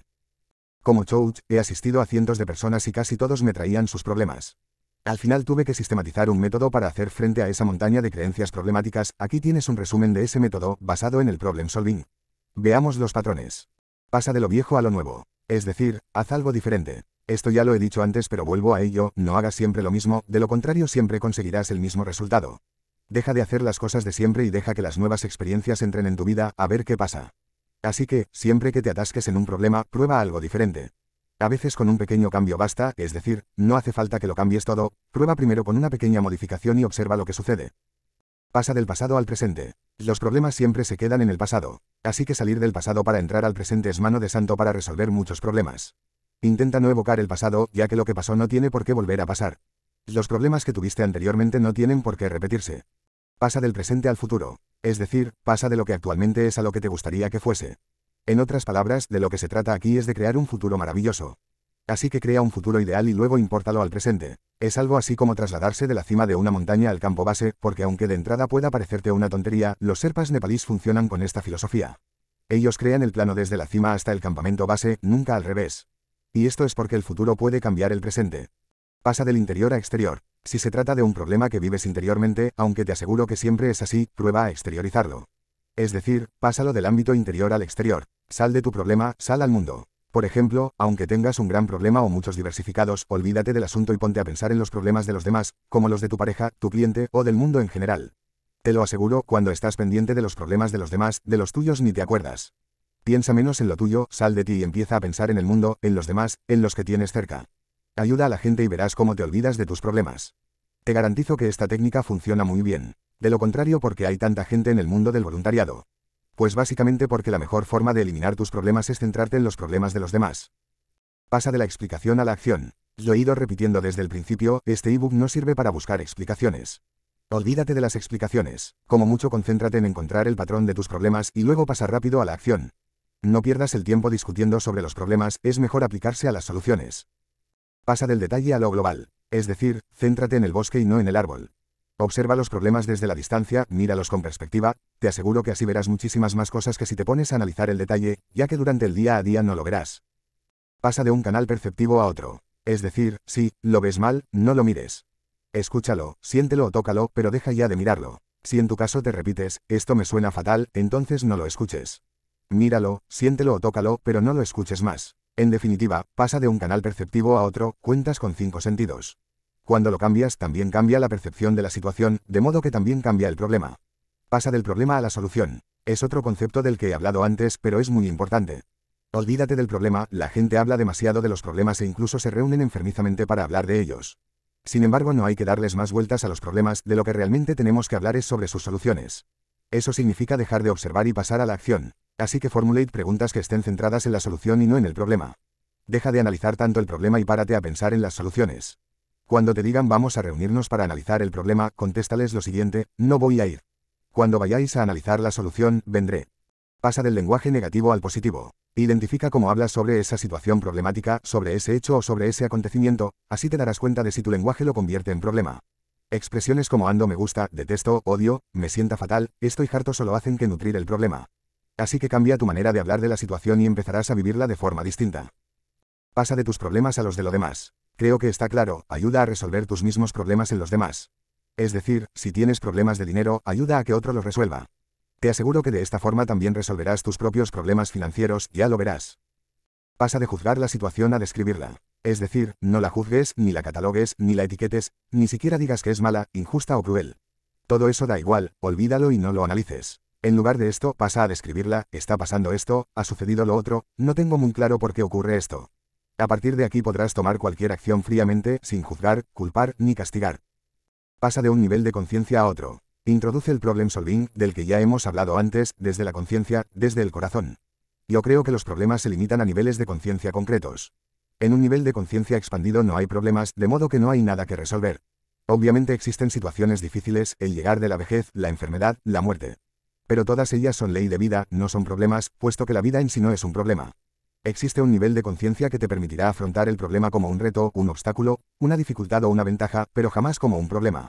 La emoción con la que se vive entonces es muy distinta. Para mí este último patrón es el más interesante y el más efectivo, los problemas provienen de mentalidades o estados mentales que los alimentan y los crean. Cuando trasciendes esos niveles, se acabó el problema como tal. Cómo solucionar los problemas desde el corazón. Ya estamos en la visión del ebook sobre los problemas, aquella que para mí es la más importante, pues pretende resolver los problemas desde el corazón, desde un nivel de conciencia superior. En realidad se trata de alcanzar un estado de conciencia en el que no haya problemas. ¿Por qué? Porque de este modo vives libre de los condicionantes que te impone la mente, quedas libre de sus apegos, de lo que la mente rechaza y juzga. Todo esto te hace libre y te aporta paz. Es como si de algún modo elimináramos el ego, una especie de egocidio. Además, este método es más rápido, es como un jet, un avión o un cohete. Es mucho más rápido que hacer un cambio en la mentalidad o un cambio psicológico, que aunque está bien y es necesario, un cambio en la conciencia puede ser instantáneo, de modo que en un segundo puedes resolver el problema. La receta es fácil, aplica soluciones espirituales para resolver tus problemas materiales. De hecho esto es lo más innovador, rompedor y revolucionario que podemos hacer para resolver nuestros problemas cotidianos del día a día. Imagínate que estás en tu casa y de repente te encuentras con un piano de cola, de modo que extrañado, te preguntas que cómo ha llegado ese piano a tu casa. Porque claro, si tienes un piano en tu casa, significa que alguien lo ha metido. Lo más seguro es que lo hayas metido tú porque esa es tu casa. Pues sucede exactamente lo mismo cuando alguien te cuenta que tiene un problema. Esa misma persona es quien se lo ha metido en la mente, así que ese mismo individuo es quien debe sacarlo de allí y de su vida. Fíjate en lo siguiente, ¿verdad que parece que existen multitud de problemas por todos lados? Parece que el mundo está lleno de problemas, todos ellos diferentes y que requieren soluciones distintas e individualizadas. Y de hecho, cuando uno se resuelve, entonces inevitablemente aparece otro en su lugar, ¿verdad que sí? Seguro que has pensado así en más de una ocasión, que pueden adquirir formas muy variadas y distintas que surgen de pronto e inesperadamente. Caramba, si esto ya estaba resuelto, ¿cómo puede ser que vuelva a aparecer el mismo problema? ¡Qué mala suerte! Bueno, pues no, como habrás observado, en este ebook no dejo de decir que no, no y no, pues hay un montón de premisas que debemos desmentir. Así que siguiendo esa tónica, de eso nada de nada. Esa es la manera que tiene de pensar el mundo, de modo que así le va al mundo, siempre lleno de problemas porque ve las cosas al revés. Esa percepción tan generalizada que consiste en ver los problemas como algo inevitable, en pensar que forman parte de la vida porque están aquí y aquí seguirán. Es ridículo. El problema se encuentra en el estado de conciencia, en la mentalidad, dentro del individuo que lo experimenta. En el mundo se producen eventos, acontecimientos y hechos, la gente enferma, envejece y muere, pero esto es algo totalmente natural. Es un proceso que forma parte de la vida, y la vida en sí no es ningún problema. Está claro que no vivimos en un mundo lleno de problemas, somos nosotros los problemáticos, o mejor dicho, nuestras mentes. El ego cataloga a los problemas en distintos tamaños, tengo un problema gordo, un problema pequeño, tengo un problema mediano, tengo un problema verde, uno amarillo. En definitiva los etiqueta para que seamos totalmente incapaces de resolverlos. Su estrategia se basa en complicarlo todo para así evitar resolverlos jamás, de este modo el ego nos demuestra lo mucho que lo necesitamos. Pero, ¿por qué? Pues porque para el ego todos los grandes problemas toman mucho tiempo, mientras que los pequeños no tanto. Esta relación sobre el tiempo que exige tratar un problema es una de aquellas cosas a las que el ego le encantan calcular, gran problema, mucho tiempo, pequeño problema, poco tiempo. Por supuesto, esta relación es pura fantasía inventada por el mismo ego, de modo que si te lo acabas creyendo no llegarás a resolver tu problema en la vida. No confíes ciegamente en el ego, pues toma exactamente el mismo tiempo resolver un problema grande que uno pequeño. Y eso es porque cambiar de percepción solo toma un instante. El tamaño del problema no depende de la situación, sino de cómo lo vives. Cuanto más te aferres a una situación, a un hecho o a un acontecimiento, cuanto más te vincules emocionalmente al problema, más intenso y mayor se hará. Y al revés, cuanta menos importancia le dé al problema, menor será. Así que como ves, el tamaño del problema no depende del propio problema, depende de tu vínculo emocional con él. Así que el mayor problema que creas estar sufriendo en este momento es aquel al que emocionalmente estás más vinculado. Qué curioso, ¿verdad? No hay problema, solo soluciones que no nos gustan. Puede que alguien te comente que dejar de fumar es un problema, pero no, no lo es. Lo que pasa es que a esta persona no le apetece el hecho de tener que dejar de fumar. Pero como ves, el hecho de dejar de fumar es muy fácil, simplemente basta con no encender ningún cigarrillo nuevo. En los negocios también ocurre lo mismo, las empresas no tienen problemas económicos, lo que pasa es que se gasta más de la cuenta y se ingresa una cantidad menor. Esto es porque a quienes están al mando les gusta más gastar que ingresar, por eso dejan a un lado la creación de fuentes de ingresos, las ventas o la buena atención al cliente. Entonces es totalmente normal que hablen de problemas económicos. Pero obviamente existen soluciones, aunque a la gente no le gustan, pues son incómodas. Sí, has leído bien, las soluciones a los problemas económicos resultan incómodas. En cambio, el ego cree que los problemas se deben a los demás. Por ejemplo, fíjate en todas estas afirmaciones, mi problema es mi jefe, el gobierno, mi vecino, mi hijo, mi hermano, mi padre, mi hermana. Quien sea. Por eso, si alguien cree que los demás son su problema, es que tiene un problema gordísimo, pues no va a resolver nada en su vida, eso es así. La idea básica que quiero transmitir es que, lo que nosotros entendemos que es el mundo es precisamente la proyección al exterior de nuestro interior. Es decir, los demás no son el problema, pero lo que pensamos sí que lo es. Como ya he dicho antes, el problema jamás se encuentra fuera, siempre está adentro. Las situaciones, personas y hechos sí que están afuera, pero un problema siempre está dentro porque se trata de algo que no he aceptado, no me gusta o desearía que fuera diferente. El término de vacuidad responde a una idea budista y sirve para explicar aquellas situaciones que per se no tienen ningún significado. Piensa que nada tiene un significado más allá del que tú le das, así que si ves algo como un problema, será un problema. En cambio, si lo valoras como una oportunidad, será una oportunidad. Esto demuestra que las cosas y los sucesos por sí solos no, en realidad no tienen un sentido concreto o único, al contrario, pueden tener millones de sentidos, tantos como personas, así que escoge el que tú quieras darle.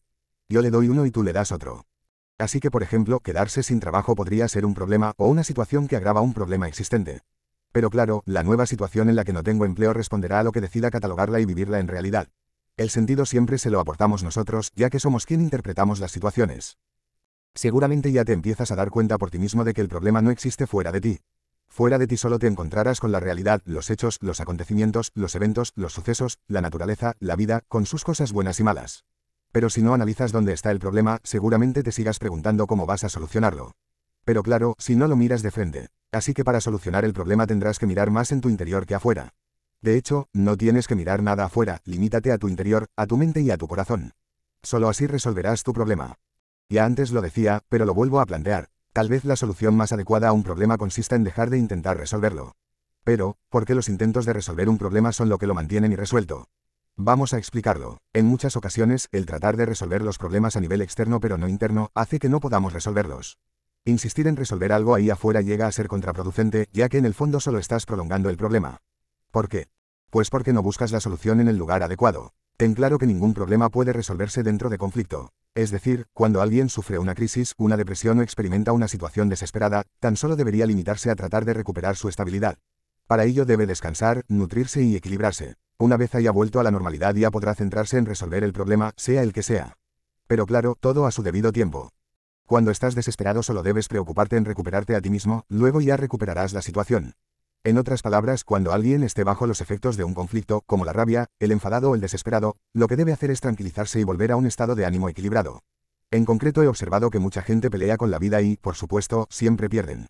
Los hechos son los hechos, se puedan cambiar o no. Por esa razón, si te peleas con la realidad o con la vida, siempre tendrás las de perder. Lo que debes hacer es terminar y resolver esa pelea, no los hechos. Deja de pelear y zanja este enfrentamiento con la vida. ¿De qué te sirven las valoraciones tipo esto es justo, esto es injusto, esto no es mi culpa, esto es culpa de otro? En el fondo da igual, quién sabe a qué se debe la situación. Lo que sobre todo debes tener en cuenta es que mientras pelees, el problema no se va a resolver solo, así que te toca cambiar a otra actitud. Demasiada gente discute con la vida y acaba perdiendo. ¿No te has dado cuenta de que siempre que tienes un problema, tú estás ahí metido en medio? Hablo de tus propios problemas, no de los ajenos. Te das cuenta de que siempre que tienes un problema, te encuentras justo en medio. Un investigador tipo Sherlock Holmes pensaría que tienes algo que ver porque siempre estás involucrado, así que te trataría como a un sospechoso cómplice en la creación de tus problemas, ya que siempre te encuentras en el epicentro de todos tus problemas. Reflexiona sobre las siguientes preguntas. ¿Cómo es que siempre que tengo un problema de dinero estoy metido de lleno? Algo tendré que ver. ¿Cómo es que cuando tengo un problema de salud, es mi cuerpo el que está involucrado? Lo mismo, algo tendré que ver con ello. Porque si no, este no sería mi problema. Los problemas son una posesión del yo. Lo que te voy a explicar a continuación lo aprendí de un maestro tibetano que afirmaba que si no hay yo, no hay problema. Esto significa que la ausencia del yo es lo que al fin y al cabo solucionará todos tus problemas. Dicho de otro modo, ser nadie, en el buen sentido, obviamente, te ayudará a resolver el problema. Así que prueba no querer ser ese yo egoico, superlativo y egoísta. Además, te garantizo que cuando pienses más en los demás y en el resto del mundo, tus problemas desaparecerán. Así que vuelvo de nuevo, si no hay yo, no hay problema. Analízalo al revés, siempre que hay un problema significa que hay un yo en medio. O varios. Si tienes un problema de pareja, seguro que por lo menos hay dos egos de por medio, del mismo modo que si haces un mal negocio, también habrá dos empresas o dos empresarios por en medio. Pero recuerda que siempre que haya un problema es que hay un ego, un yo desmedido y egoico que crea todos estos problemas. Dos claves. 1. La primera, deja que la emoción del problema escape, suéltalo, entrégalo, déjalo ir y obtendrás tu solución. Suéltalo, no te apegues a él, deja que fluya. No pretendas arreglar el mundo, ni siquiera tu vida. Llegará un momento en el que si sueltas el problema, y sobre todo la emoción que va adherida a él, el problema se irá disolviendo. 2. La segunda, en quien debo convertirme para que esto no me suponga un problema nunca más. No tienes que dejar de ser nadie, ya eres todo. Eso sí, a nivel de personalidad sí que deberás cambiar un poco. Pero, ¿a qué nivel debo cambiar mentalmente o en cuanto a comportamiento, actitud y hábitos para que esto no me suponga nunca más un problema? Se da un estado de conciencia en el que no existe el problema.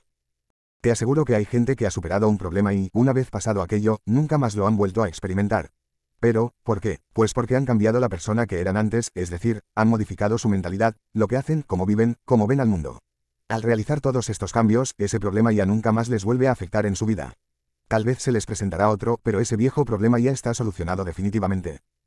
Por ejemplo, volvamos al problema de hablar en público. Si soy una persona que vive preocupada por lo que piensan de mí, hablar en público será toda una tortura. En cambio, si soy alguien que prescinde de lo que piensan los demás y mi autoestima es alta, hablar en público no me supondrá ningún problema, al contrario. ¿Por qué? Pues porque he cambiado. Y no es que haya asistido a una escuela de oratoria, es que he cambiado mi forma de ver las cosas. Así que como yo he cambiado, el problema desaparece. La espiritualidad te permite trascender los problemas, lo que incluso supone un paso más allá que solucionarlos. A modo de conclusión, piensa que no tienes problemas, aunque creas que los tienes. Y si ahora estás pasando por alguna situación delicada o difícil, con todo mi respeto te diré lo mismo, no tienes problemas, por más que creas que los tienes. Te aseguro que hay otras personas que han dejado de vivir bajo la gran montaña de problemas, porque finalmente han conseguido resolverlos para siempre y ahora son felices. Cuando no seas capaz de encontrar la solución a tus problemas es porque realmente todavía no has reconocido el problema y estás buscando su solución allí donde no está. Si no estás seguro de cuál es el problema, ese es el problema. En cuanto a resolver los problemas de dinero se refiere, ten en cuenta que cuando una persona con mentalidad próspera lo hace, puede perder dinero, pero nunca pierde su riqueza. Eso significa que puedes perderlo todo y que incluso puedes llegar a arruinarte. Sin embargo, como tienes esa plantilla mental vas a recuperarte al poco tiempo, en un año o menos. Entonces serás totalmente inmune a los problemas relacionados con el dinero. En conclusión, los problemas en sí no existen, solo hay soluciones que no queremos aplicar. Así que estate tranquilo porque aunque pienses que tienes muchos problemas, en realidad no los tienes. Recursos adicionales. Gracias por compartir tu tiempo conmigo, para mí ha sido un placer acompañarte durante tu lectura. Si estás interesados en avanzar hacia otro nivel de conciencia, te propongo mis videocursos, te enseñaré sin importar dónde vivas, en cualquier parte del mundo. Haz clic en los enlaces para descubrir lo que pueden hacer por ti. Flecha hacia la derecha el código del dinero, videocurso. Flecha hacia la derecha supercoaching, cita en la cima, videocurso. Flecha hacia la derecha libertad incondicional, videocurso. Flecha hacia la derecha Seminario Millonario, presencial y vídeo curso. Flecha hacia la derecha Programa Experto, Mentoría Grupal Online. Flecha hacia la derecha Mapas Mentales, presencial. Si estás interesado en avanzar conmigo, visita mis webs temáticas sobre cada uno de esos temas en la video escuela Raymond Samson Online. Si deseas que participe en algún evento como conferenciante, contacta a través de la pestaña Conferencias de mi web. Si quieres adquirir más infoproductos, acude a la tienda virtual con envíos a todo el mundo. Acerca del autor. Raymond Samso, autor. Webs del autor. Sigue al autor en las redes y contáctale en info Copyright Derecho de Autor 2008 Raymond Samso Todos los derechos reservados All Rights Reserved. Versión 3.0 del 2017. Ninguna parte de este ebook puede ser reproducida en cualquier forma o en cualquier medio electrónico sin permiso escrito del autor, excepto para uso en citas mencionando la fuente. Este ebook está licenciado exclusivamente para el uso personal, no podrá ser revendido ni regalado a otras personas. Si deseas compartirlo con alguien, compra una licencia adicional adquiriendo un nuevo ejemplar digital. Gracias por respetar el trabajo del autor. Solo si entre todos evitamos la piratería, el autor podrá publicar nuevos ebooks en el futuro. Todos los derechos reservados, incluido el derecho de reproducción de este libro o parte de él, en cualquier forma y soporte. Ningún fragmento de este texto puede ser reproducido, transmitido ni digitalizado sin la autorización expresa del autor. La distribución de este ebook a través de Internet o de cualquier otra vía sin el permiso del autor es ilegal y perseguible por la ley. El precio de este ebook es especialmente reducido para que cualquier bolsillo pueda acceder a él. No participes en la piratería digital de material protegido, crea Bad Karma. Todos los derechos reservados prohibido reproducir parcial o totalmente el contenido de esta obra propiedad intelectual de Instituto Expertos SL. Madrid, España versión ebook 3,0 de 2017.